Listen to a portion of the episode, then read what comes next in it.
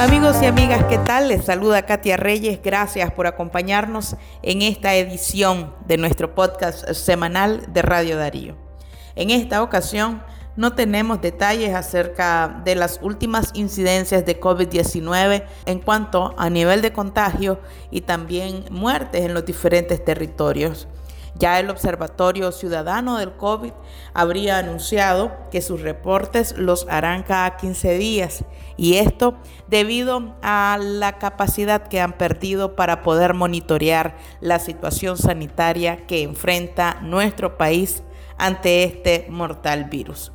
En definitiva, una mala noticia porque es justamente el Observatorio del COVID-19 quien ha puesto en perspectiva la problemática y quien ha hecho alertas tempranas acerca de la circulación de diferentes variantes, acerca del aumento o repunte de casos, pero también da a conocer cuando los casos han bajado.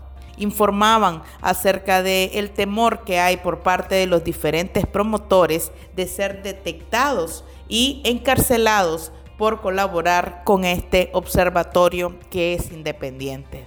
Mientras tanto, quedamos entonces solamente a merced de las alertas que realice la Organización Panamericana de la Salud, quien se las ha arreglado de alguna forma para poder decirle a Nicaragua lo que realmente está sucediendo con el COVID-19 y también quedamos a merced de los informes semanales que brinda el Ministerio de Salud y que reportan pues únicamente en siete días una persona fallecida y también escasos contagios cuando la realidad es otra.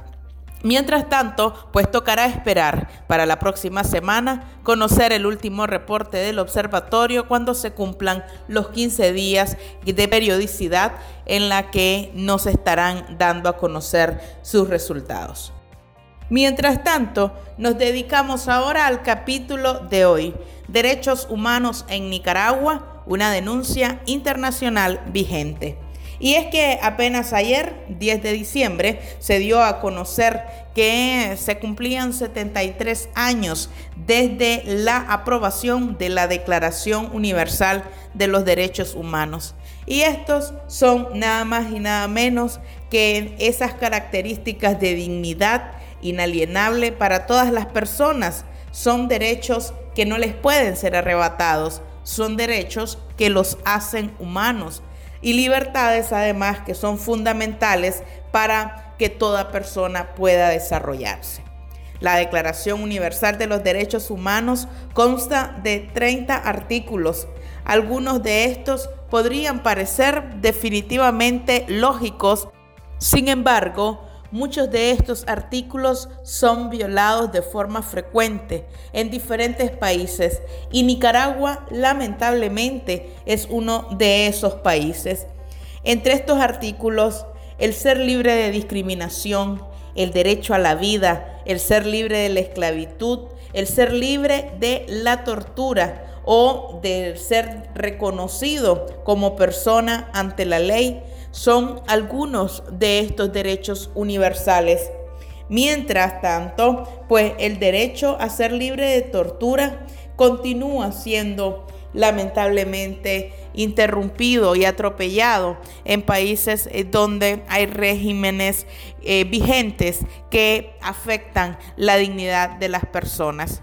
Y es así como lo comprobó el colectivo nicaragüense de derechos humanos Nunca Más, el que trabaja desde el exilio, eh, liderado por el defensor de derechos humanos Gonzalo Carrión, quien junto a su equipo presentó el quinto informe del Observatorio Nicaragüense contra la Tortura, Tratos Crueles, Inhumanos y Degradantes de eh, las personas nicaragüenses. Y es que la colecta de datos que hizo este colectivo de derechos humanos Nicaragua Nunca Más habría contabilizado que se encontraban 159 personas presas políticas en el contexto de abril del 2018, incluyendo 10 personas previas a este contexto. Y esta cifra solo corresponde a aquellas que han autorizado que su familiar sea reconocido como tal ante el mecanismo, por lo que la cifra podría ser incluso mayor. A esa cantidad se suman todas las personas que han sido secuestradas en el contexto de eh, las votaciones del 7 de noviembre del 2021. Pero para esta presentación quisiéramos escuchar a Gonzalo Carrión, el director de este colectivo de derechos humanos, eh, quienes continúan trabajando en la elaboración de estos informes y ubicando así en importantes plataformas internacionales esta denuncia imperante del respeto a los derechos humanos de los presos y de las presas políticas en nuestro país. Eh, la tortura como crimen de lesa humanidad. Y este es un tema transversal porque la tortura te lleva al tema de la, exigencia de la libertad para todas las personas presas políticas, que ahora son ya al menos 167. Y decimos al menos, de acuerdo al, al reporte, eh, que el monitoreo muy serio, riguroso que hace, ¿verdad? El mecanismo que reconoce a las personas presas políticas, como lo dice el último reporte, en ese reporte los nombres que aparecen solo son por el reconocimiento, la, también la autorización y la petición de los familiares de las personas secuestradas. De tal manera que importa, importa señalar, lo dije ahorita en la intervención, que eso es un subregistro, porque hay en el contexto del fraude hubo decenas de, secuestros y no están todos los nombres. Y son, o sea, que hay más secuestrados y lo que quiero destacar, y así el reporte habla de la tortura física, ¿verdad? La tortura corporal y la tortura mental. Que la persona dice, eh, normalmente decimos tortura psicológica. Entonces, en la el, registro que monitorea, eh, este es el quinto reporte y da cuenta de eso, ¿no? De que se sigue torturando eh, con, de, manera física, psicológica o, mental. Y, y este, incluso hay arrestos que nos dieron cuenta eh, que son esos que llaman arrestos express, eh, también de, de, momentos, de horas, y, y, esos arrestos incluso también señalan de tortura, con amenazas de muerte, con amenazas de imputaciones delictivas, con amenazas, eh, es decir, la tortura que incluso trasciende a los familiares de los presos políticos. Entonces, con, con simulación de simulación de, de asfixia, tenemos testimonio de personas todavía actual que, te, les pusieron, por ejemplo, bolsas plásticas, que son esas asfixias secas que le llaman, ¿no?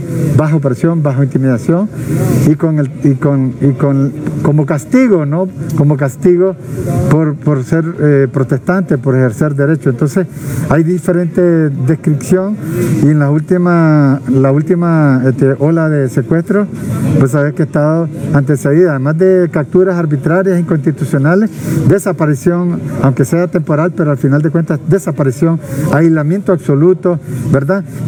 Encierros en celdas eh, solo para una persona, particularmente en el caso de las mujeres, eh, incomunicación con sus familiares, con sus defensas, eh, las audiencias son secretas y además en la, en, la unidad policial. Entonces hay una forma de castigo que incluye hasta en la alimentación, alimentación adecuada, que por eso así se explica que las personas presas políticas han bajado de peso. Entonces, en el monitoreo recogemos también testimonios que dan directamente las personas que son encarceladas y también familiares de personas que están presas en, los sistemas penitenciarios que ya tienen varios años y meses de estar en la cárcel. Entonces, este quinto reporter hace un resumen, un resumen y está a la disposición ya en, en la web del colectivo y ustedes también lo tienen a la disposición. Muchísimas gracias. Entre los datos importantes que encontramos dentro de este quinto informe, se daba a conocer y se detallaba que el 24 de julio de este año, algunos familiares del preso político Jaime Navarrete denunciaron que él se encontraba recluido en una celda de 2 metros por 2 metros, una celda muy pequeña que no tenía luz, que tenía poca ventilación y que además le quitaron su Biblia, que es parte del soporte eh, religioso que puede tener una persona que está recluida. Y El primero de noviembre del 2021, la Asamblea Nacional de Costa Rica abrió al público una réplica de una celda conocida como La Chiquita de la Dirección de Auxilio Judicial en Managua y que fue elaborada con los testimonios de la Asociación de Madres de Abril, pero también con la organización C Humano. Es María Ángeles Delgado, miembro de esta organización C Humano, quienes eh, realizaron esta réplica y demuestran las condiciones inhumanas y que son llamadas además crueles y situación de tortura para todas aquellas personas que han sido recluidas ahí. Escuchemos la descripción bastante difícil que hace María Ángeles acerca de las condiciones de esta celda Muchas gracias a los que nos están y a las que nos están sintonizando. Nosotros somos un grupo eh, de amigos y voluntarios, nos llamamos Sé Humano, es una campaña que se llama Sé Humano Nicaragua y lo que nosotros queremos es visibilizar la situación que están viviendo las personas presas políticas en Nicaragua. al día de hoy hay casi 170 personas presas políticas, muchas de ellas están en cárceles como esta. Esta se le conoce la chiquita, la chiquita es la celda de castigo que está ubicada en el nuevo Chipote. En el 2018, no sé si recuerdan que salió eh, una publicación de la inauguración del nuevo Chipote. Eh, la celda, nosotros logramos encontrar las dimensiones y, un poco los, acabados y su forma por la descripción de eh, excarcelados que pasaron por este tipo de celda. Ellos nos contaban su experiencia de qué es lo que bebían, qué es lo que sentían, los olores, los sonidos, el frío, el calor que se estaba viviendo, que es lo que están viviendo en este momento también hay varias de las personas presas políticas que están en, en este tipo de celda. Es una celda de 230 por 270 no tiene, tiene dos camarotes de concreto, no tiene inodoro, inodoro, lo que tiene es un pequeño hueco en el piso en donde hacen sus necesidades y tienen una pequeña pileta que no, en ella no te puedes bañar, pero tampoco la podés limpiar. Y tiene un grifo en donde sale agua constantemente, no la cierran porque el, el, para abrir y cerrar la llave está en la parte de afuera, solo los custodios pueden cerrarla. Y se mantiene goteando, lo que generado eh, mucho moho y ha generado olor a putrefacción de la humedad. Al mismo tiempo, eh, imagínense que en este mismo espacio las personas eh, se alimentan. Ellos comen acá y tienen los olores a mojo, al olor a desecho. Entonces, eso le está generando también problemas estomacales. Gerson Schneider, el, carcelado político, nos está escribiendo en el en vivo. Sí, claro. algunas, algunas de las están sin colchonetas. Peor aún, o sea, eso y lo que nos contaban es que las, que las colchonetas eran, nosotros hicimos una simulación, ¿verdad? Porque estas colchonetas son unas colchonetas súper delgaditas. Si podemos ver, eh, que lo que nos han contado es que los presos y las presas que, las que, tienen colchonetas no la usan de colchoneta, la usan de cobija.